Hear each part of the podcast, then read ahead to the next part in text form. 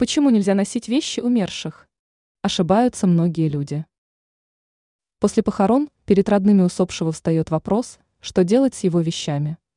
Согласно народным приметам, вещи покойника носить нельзя, однако церковь об этом другого мнения. Рассказываем, как правильно распорядиться вещами умершего. Что делать с вещами умершего? Церковь оставлять вещи умершего в доме и пользоваться ими не запрещает. Используя вещи покойного, мы продлеваем нашу добрую память о нем. Так что ничего плохо в хранении и ношении вещей умершего родственника нет. Также можно раздать вещи покойного нуждающимся. Если не знаете, кому отдать вещи, можно просто вынести их на улицу.